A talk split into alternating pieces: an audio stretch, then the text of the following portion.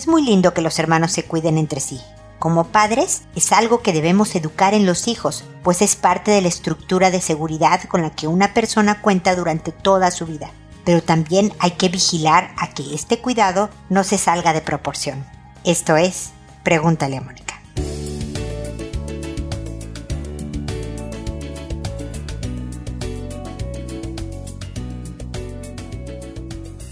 Bienvenidos amigos una vez más a Pregúntale a Mónica. Soy Mónica Bulnes de Lara, como siempre, feliz de encontrarme en este espacio con ustedes en el que les tengo que agradecer eh, su paciencia y comprensión. Por unas semanas me desaparecí.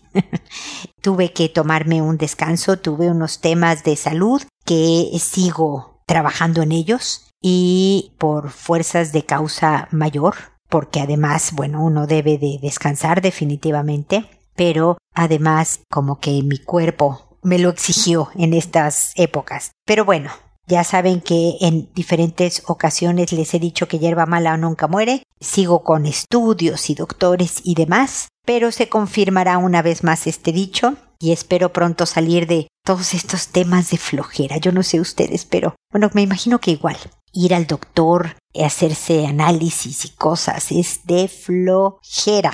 Pero hay que hacérselos, así que bueno, espero salir pronto de esta, pero mientras tanto me da mucho gusto reactivarme y en especial les agradezco a las personas que les voy a contestar en este y en futuros episodios su paciencia. Yo les prometí responderles con más velocidad y literalmente no me dio el cuerpo no me dio la energía, no me dio la vida, eh, así que espero su comprensión, espero que mis comentarios de todas maneras complementen lo que ustedes ya hayan hecho en las circunstancias de su casa. Pero bueno, yo primero quiero comentar el tema del episodio de hoy, que es cuando los hermanos, hermanas, celan a hermanos o hermanas. ¿Por qué se da? Se da curiosamente que no solo el papá o la mamá se ponen celosillos cuando los hijos o las hijas empiezan a salir con jovencitos o jovencitas, ¿no? Cuando empiezan a, a, tener novio o novia y demás, sí se dan casos de celos, ¿no? De protección de quien queremos. También se da entre los hermanos, lo cual yo creo que es bueno. Es bueno que cuando llega un niño, un joven, una jovencita a la casa, de alguien, sepa que con quien está saliendo es alguien protegido, con una familia que la cuida, que lo cuida, que está involucrada, que es cercana, que le da estructura, me explicó. Entonces, eso es bueno. Es bueno que de repente el hermano les pregunte ¿y a qué horas vuelven? Ese tipo de cosas, poner un poco nervioso al novio, a la novia, ayuda ayuda a mantener a raya al candidato interesado en el hijo o la hija. En donde hay que tener cuidado es cuando el hermano o la hermana ya empieza a acosar, ya empieza a limitar la libertad del hermano o la hermana que está saliendo con alguien nuevo en donde le hace la vida imposible a la hermanita, al hermanito, porque le corta cualquier posibilidad de salir con alguien o de bailar con alguien si van a una fiesta juntos o de, de desarrollarse socialmente como debería de hacerlo cualquier jovencito o jovencita. Eh, es ahí donde ya los celos se vuelven acoso y donde no debe de ser permitido. Están los papás, el papá, la mamá, para ir moderando este tipo de conductas es como todo en la vida. Cualquier exceso es malo. Por un lado, es bueno educar a los hijos a que se cuiden unos a otros, a que no se pierdan de vista, a que se preocupen por cómo está el otro siempre, cuando sean chicos medianos o grandes, generalmente se da más rumbo a la vida adulta que esto se desarrolla, pero también hay que moderar para que no se salga de proporción, para que no se salga de control del hermano o la hermana que quiera sobreproteger al otro y de verdad se vuelva en una situación imposible de sobrellevar y que acabe incluso con la relación de hermanos por cómo termine la situación incómoda y dura eh, en que un hermano se sobrepasó en sus límites de hermano al cuidar al hermano o a la hermana que trató de celar. ¿Me explico?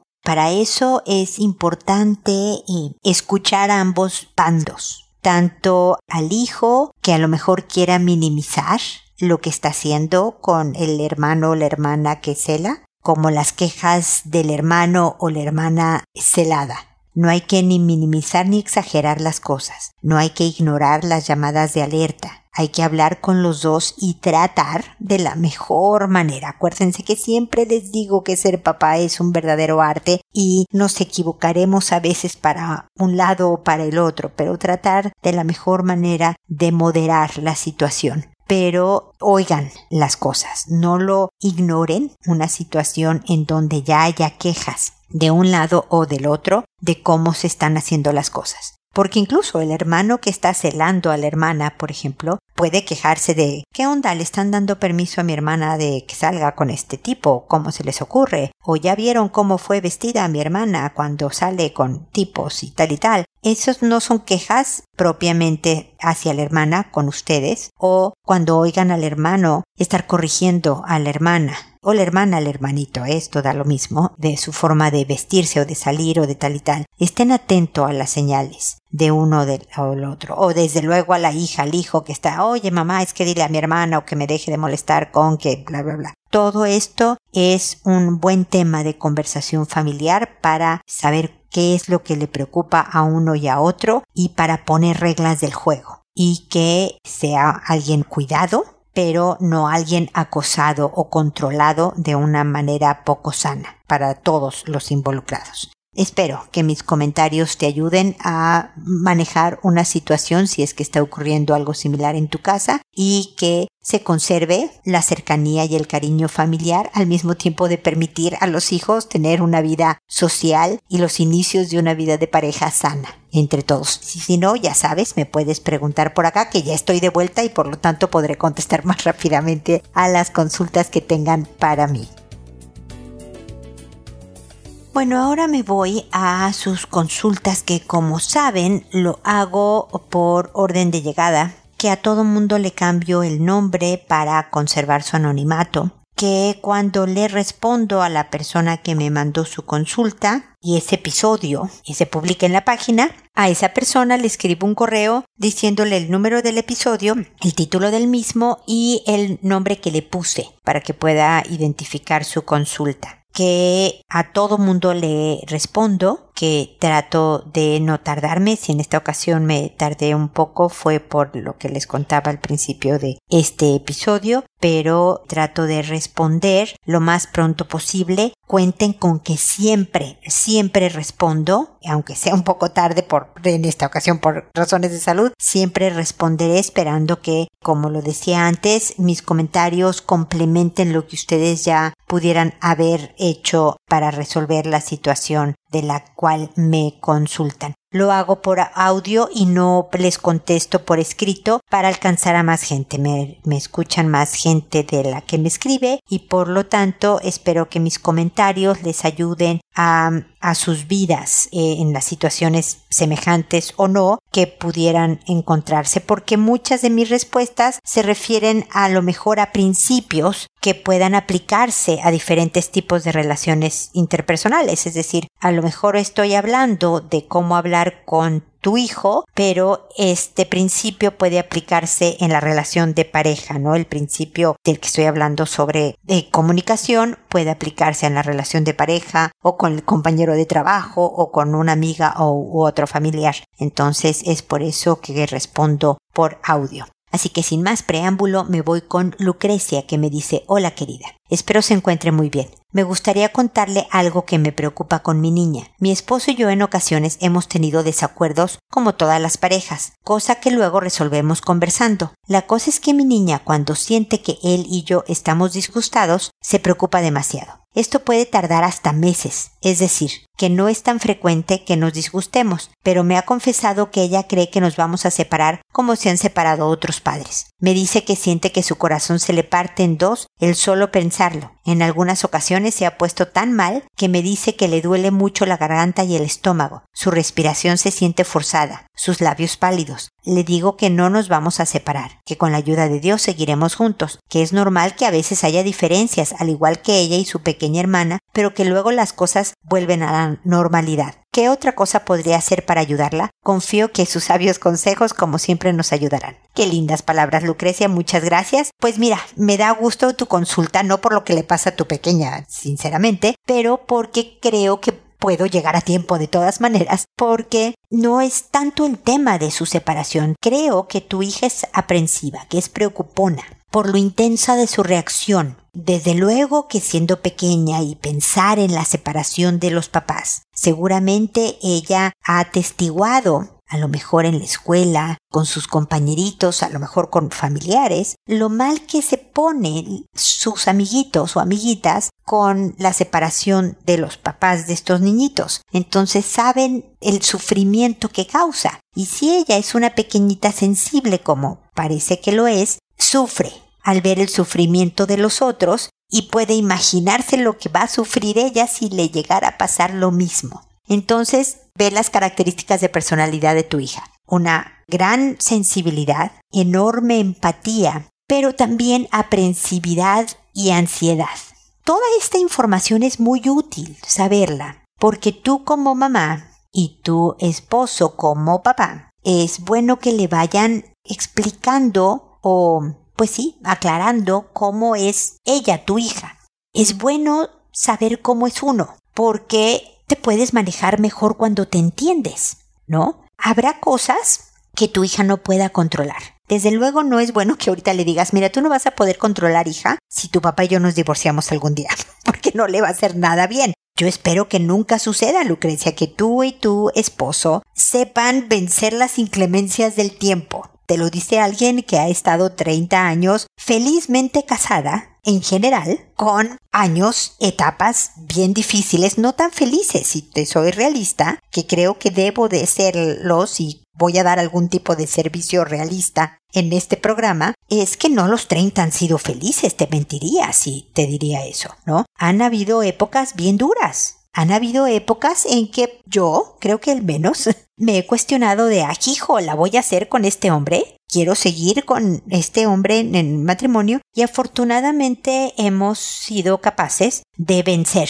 las dificultades y seguir. Y, yo te puedo decir, ahorita estamos en una buena etapa, muy contentos, muy cercanos, muy bien. La pandemia nos trató mal por algún momento. Yo creo que el 24/7 fue difícil, pero luego reaprendimos a, y eso nos ha pasado todo el matrimonio, hemos aprendido a bailar juntos. Siempre he dicho que la relación de pareja es un paso de baile y hay que aprender nuevos pasos de baile todo el tiempo. Bueno, con la pandemia tuvimos que aprender uno nuevo y lo logramos. Hubo pisotones a ratos en lo que aprendíamos este nuevo paso de baile y lo logramos y ahorita estamos nuevamente bien. Yo espero que lo mismo pase con tu relación de pareja. Y si no, aquí estoy. Ya sabes a quién acudir. Con gusto asesoraré a la pareja para que tu hija pueda respirar en ese tema con tranquilidad. Pero se va a encontrar con muchos otros que nada más no va a poder controlar. Y no es que la vayas a asustar desde ahorita para decirle, mira hija, va a haber dificultades en el futuro que no vas a poder controlar. Pero el irle diciendo poco a poco, con cariño y con tranquilidad, que te gusta, por ejemplo, su sensibilidad, que has notado que es una niña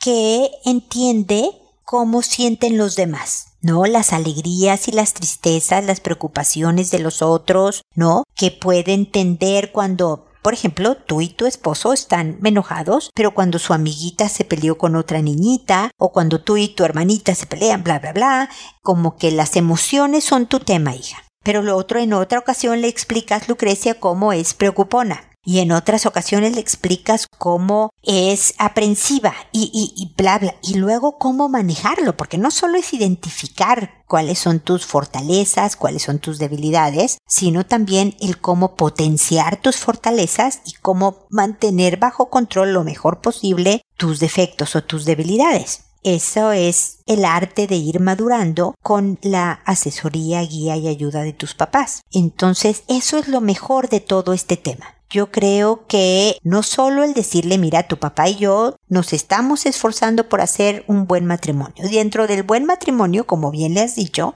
va a haber discusiones. Como dentro de una buena relación de hermanas va a haber pleitos. Como dentro de una buena relación de amigas va a haber diferencias, ¿no? Esto pasa en la vida real, hijita. Y es aprender, como te digo, Lucrecia, nuevos pasos de baile. Y mientras aprendes a bailar, hay pisotones y hay torcedura de brazo porque tú te fuiste a la izquierda y yo a la derecha y en lo que aprendemos, no, va a haber de estas roces. Y luego ya otra vez bailamos bien. Y luego otra vez hay un cambio de baile, porque la vida presenta los cambios de ritmo. Eso es la vida y uno se preocupa pero se ocupa. Pero es cómo manejes tus preocupaciones para que no te duela la garganta, para que trates de manejar tu dolor de estómago. Y entonces le hablas de a ver qué te tranquiliza y qué te hace sonreír y qué te divierte. Mira hijita, yo hago esto cuando estoy nerviosa y yo hago esto cuando estoy enojada y yo hago esto con la pandemia y le vas enseñando, ¿me explico? Esas son las conversaciones, no en una sola sentada, sino en varias, con ella y con tu hija que para que las vayas enseñando autoconocimiento y autocuidado y manejo en general. Todo eso es el objetivo de los papás. Preparar a los hijos a la vida adulta, a la independencia y a la autonomía, pero con capacidad para construirse una buena vida.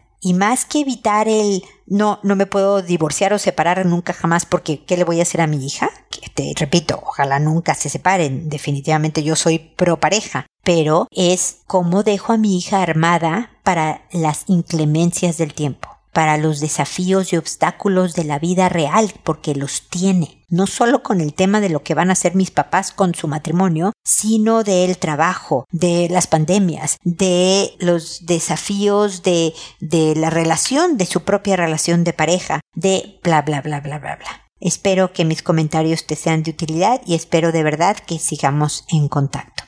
Ahora es el turno de Maite, que me dice, hola Mónica, ¿qué tal? Espero que estés bien y tengas unos días de vacaciones para descansar que tanto se necesitan.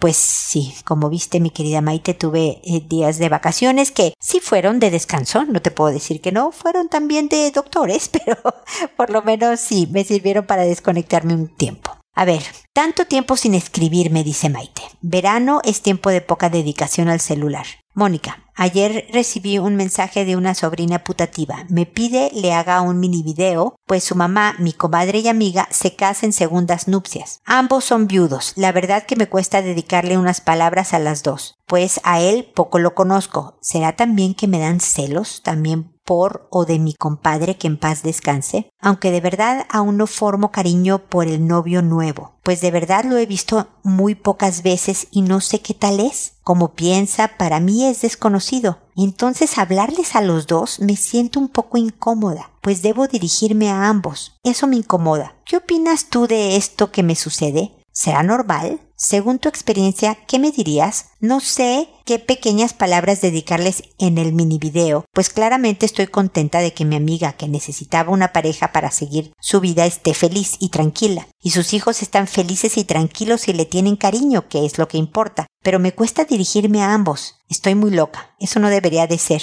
Pero me pasa y pensé que qué mejor preguntarle a Mónica. Gracias por siempre estar atenta. Un abrazo. Maite, perdóname la tardanza en responderte. Bueno, ya me expliqué suficiente, pero espero que mis comentarios te ayuden independientemente de si ya hiciste el mini video o no lo hiciste, porque creo que los sentimientos persisten.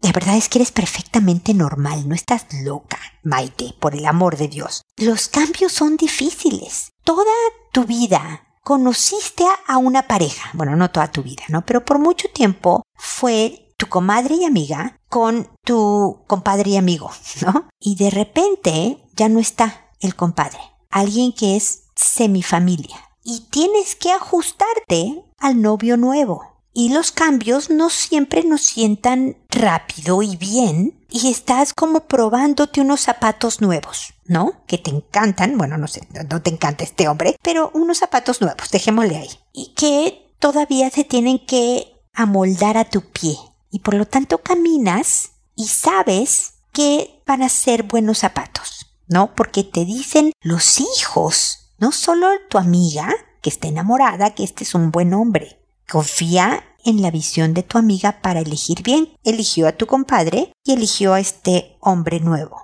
Pero los hijos le tienen cariño. Eso también da una buena espina. Al parecer es un buen hombre. ¿Ok? Entonces tú sabes que estos zapatos van a ser buenos, nada más necesitas un tiempo de uso para hacerlos a tu manera. Tal vez nunca vayan a ser como aquellos tus zapatos favoritos que usaste por tanto tiempo y que se hicieron tan cómodamente a tu forma de pie que los vas a extrañar siempre y siempre los tendrás en tu recuerdo con cariño aquellos zapatos. Perdone que compare a tu compadre con unos zapatos, pero es nada más para dar un ejemplo para el punto que quiero establecer. Pero que estos nuevos zapatos también tendrán su cariño y su gusto y demás. ¿Ok?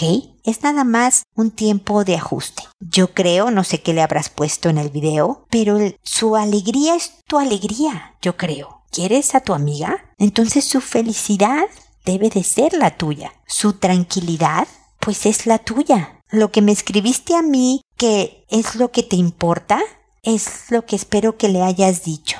Yo creo que esto que sientes pasará, pero no es obviamente ni traición al compadre, ni olvido del compadre, ni el lugar que el compadre ocupa en tu mente y en tu corazón. Es nada más este cambio no, no son celos, es solo el ajuste de algo nuevo, pero es perfectamente normal.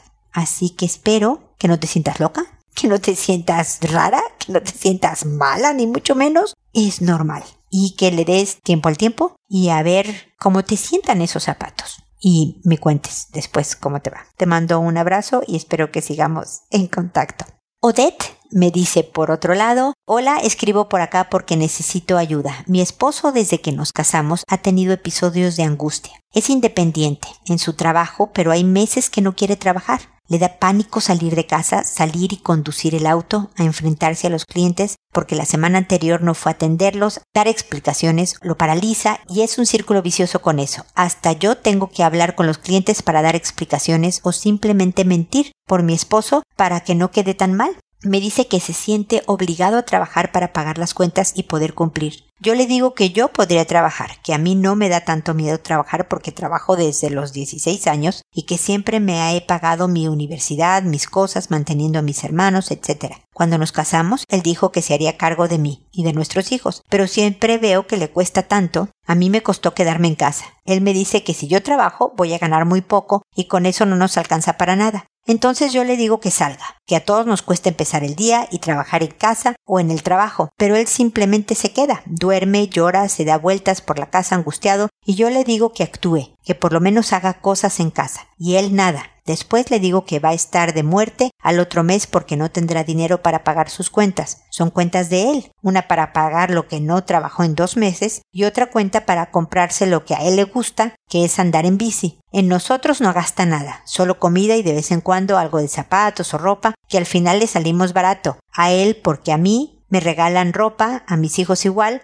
hasta muebles nos han regalado. Entonces, aunque la casa se ve fea o no como a él le gusta, se ahorró plata en nosotros. Ahora mi consulta es ¿cómo más puedo ayudarlo? No tengo muchas herramientas. Me he enojado, le he dicho en buena onda las cosas, he salido a lo largo de estos años con él a trabajar, hasta embarazada y con los niños. Pero es un tremendo sacrificio salir con ellos. Se les desordena la alimentación, se la pasan llorando, hay que pedir baño a los clientes, me preocupa el mal ejemplo que mi hijo mayor esté mirando en su padre, etc. Tantas cosas que no caben aquí. Mi esposo no quiere pedir ayuda, así que me toca aprender a mí y seguir sacándolo adelante como otro hijo más al final. Por favor, ayuda. Y de antemano gracias por todos sus consejos. Este programa vale oro. Un abrazo. Odette, me he sentido muy apenada con todos ustedes durante todo este episodio por la tardanza de mi respuesta, pero bueno, yo creo que has hecho suficiente. No te toca ser la terapeuta de tu esposo, no te toca ser la mamá de tu esposo tampoco. Yo creo que tu esposo necesita apoyo profesional. ¿Tiene algún tema de intensa ansiedad, algún tipo de trastorno que no ha sido diagnosticado y por lo tanto tratado, que le sería de gran ayuda acudir con un especialista y se liberaría de una carga que ha ido sobre su espalda todos estos años y que lo ha frenado y que porque él no le gusta pedir ayuda ha cargado y lo ha sufrido. Pero bueno, es su propio proceso, el de él, no el tuyo. Creo que ha llegado un momento en que pues no pueden estar así sin que él trabaje, que nadie genere dinero en esta familia y cada vez empobreciéndose más, Odette. Lo que tú ganes es más de lo que él va a ganar en meses que no trabaja. Y creo que con tu empuje y tu experiencia de haber salido adelante desde los 16 años, muy rápidamente empezarás a ganar más dinero por tu capacidad y tu ambición y, y, tus ganas de salir adelante con tus hijos. Entonces a mí no me preocupa cuánto empieces ganando, que no va a ser lo que finalmente terminarás ganando en tu vida, estoy segura. Así que mi sugerencia sería no hacerle caso a tu esposo, perdóname que te lo diga con tanta claridad, y ponerte a trabajar, por una parte. Por otra parte, es decirle, yo entiendo que tú no quieras buscar ayuda, pero creo que la necesitas, y o buscas ayuda o me voy a tener que salir de la casa hasta que la busques para poder darle a los hijos una vida más ordenada. No es bueno que te estén viendo llorando y acostado en la cama sin hacer absolutamente nada no es bueno para ellos que atestiguen esto y yo tengo que ordenar comidas y, trabajo y buscar quien los cuide y bla bla bla bla bla y mientras tanto tú buscas ayuda. Espero que esta pequeña presión lo lleve a buscar ayuda para no perder a la familia. Podría decir, pues, qué mal que te vas, Odette, ok, no, gracias, bye, y no hacer nada. Ese ya es su proceso, Odette. Pero creo que tú has esperado muchísimos años con la esperanza de sacar adelante a esta familia y estás, como bien dices, en un círculo vicioso en donde tu esposo ni busca ayuda, ni se deja ayudar, ni deja que tú te hagas cargo, ¿me explico? En México decimos como algo similar al béisbol, ¿no? Ni picha, ni cacha, ni deja batear. O sea, no, no deja ninguna de las posiciones disponibles, ni para él ni para nadie más, ¿no? Ni él juega ni te deja jugar. Entonces, esto hunde a una familia y hay que tomar medidas drásticas, pero siempre, Odette, con muchísima amabilidad y cariño. No es que estés pidiéndole el divorcio.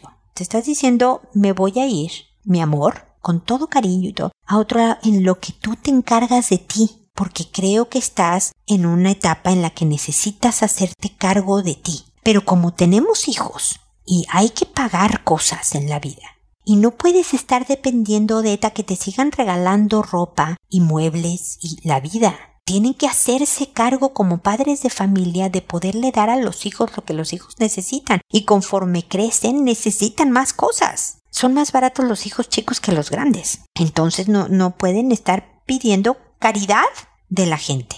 Entonces es época de tomar acción. Realmente espero que tu esposo vea con esta sacudida enorme que le vas a dar llena de respeto y cariño. No, no estoy diciendo que se peleen, sino que llena de amor y preocupación le vas a decir ya, hasta aquí. Te lo dije de todas formas y no, sé que no hablé el lenguaje adecuado. Entonces mi lenguaje es voy a ver por estos que están chiquitos y necesitan ser vistos de esta manera. Es la única que se me ocurre, mi amor. Y para que tú y yo volvamos a estar juntos es porque tú ya estás viendo a un doctor, estás en tratamiento y estás yendo a trabajar. Y yo estoy yendo a trabajar. No serán la primer pareja que los dos trabajan. Y estamos estableciendo una vida diferente juntos para los hijos y y salir adelante y no porque algo cambió drásticamente para nosotros para bien de todos. Espero que sea así, Odette, espero que sigamos en contacto. Ya oíste que estoy de regreso y por lo tanto vuélveme a escribir para ver cómo van y poderte acompañar en este proceso que sé que no es fácil y que espero que vaya caminando de a poquitos, ¿ok? Cuéntame cómo te fue y cómo van las cosas.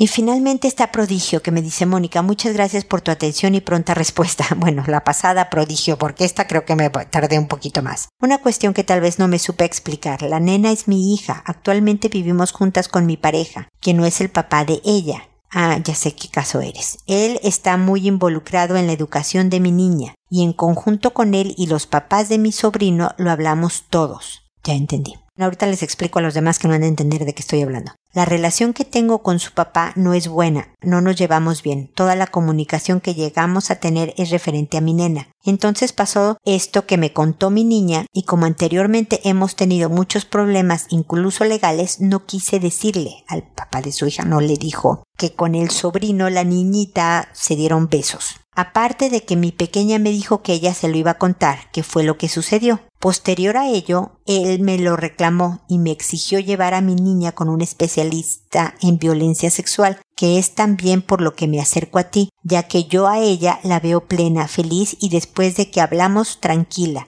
No lo creí necesario. Pero bueno, sin ser especialista yo pienso que es algo que hizo por enseñanza de su primo, claro. Pero ella quiso explorar, a lo mejor un psicólogo, pero especialista en violencia sexual no lo sé, y por eso acudo a ti. Además su papá exige que no vuelva a tener contacto con su primo, que es casi un violador y de malo no lo baja. Estoy en dilema porque ellos se quieren mucho, crecieron desde chiquitos y es mi familia. No puedo negar que se tengan que seguir viendo. Sin embargo, como antes ya lo expliqué, la manera en que lo dice su papá es tipo amenaza de que la niña no puede estar segura conmigo. Eso siento cada que tocamos el tema. Gracias por tu atención. Gracias por la explicación, prodigio. Entiendo ahora, eh, eh, yo creo que yo entendí mal a la hora de leer tu, tu mensaje primero. Mira, mi preocupación sería que el papá de la niña se pusiera legalmente exigente y que se me ocurre, a lo mejor me estoy poniendo muy extrema yo también, pensando que quisiera quitarte a tu hija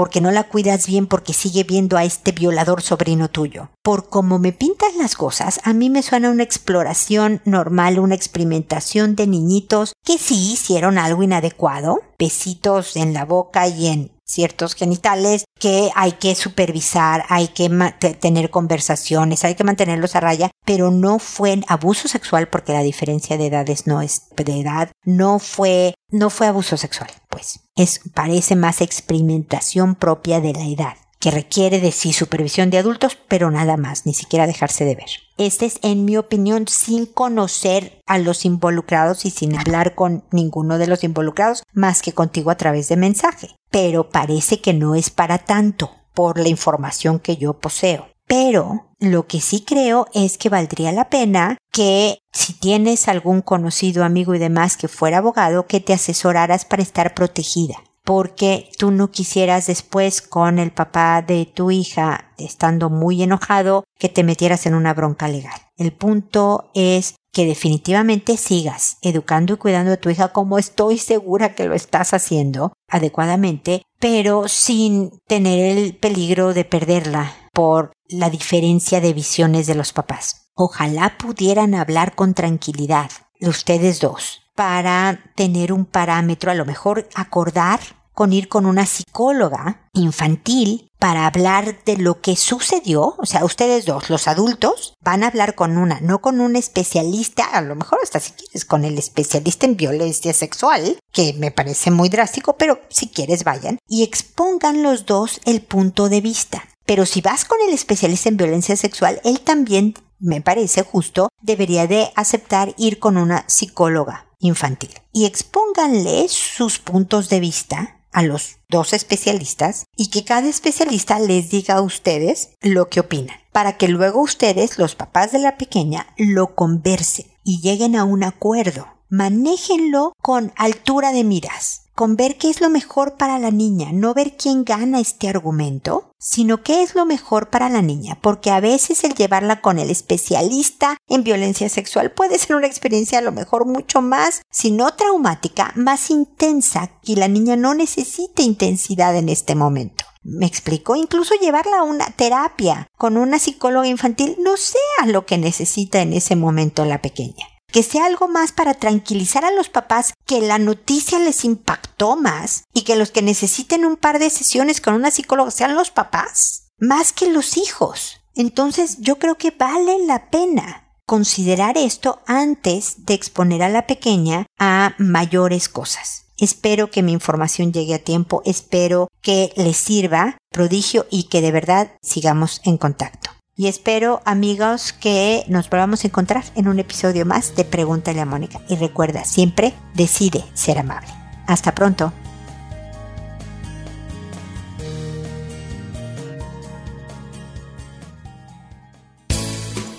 ¿Problemas en tus relaciones? No te preocupes, manda tu caso, juntos encontraremos la solución. www.preguntaleamónica.com Recuerda que tu familia es lo más importante.